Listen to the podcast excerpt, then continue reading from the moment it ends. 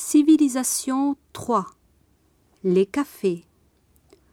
On change plus facilement de religion que de café. Georges Courteline.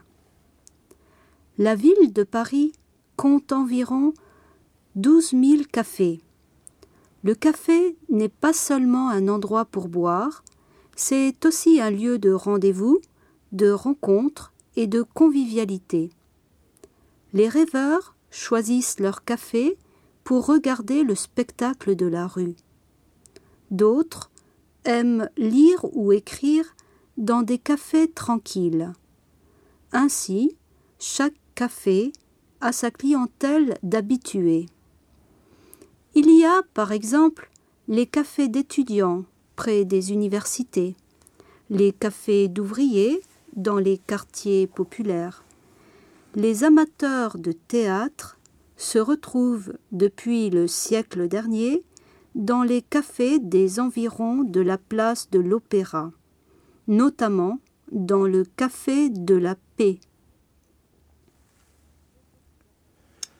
Quelques cafés historiques. Le Procope est le plus vieux café de Paris. Fondé par le Sicilien Procopio en 1686, il connaît tout de suite un grand succès auprès des acteurs de la comédie française. Il devient rapidement un lieu de rencontre littéraire et artistique.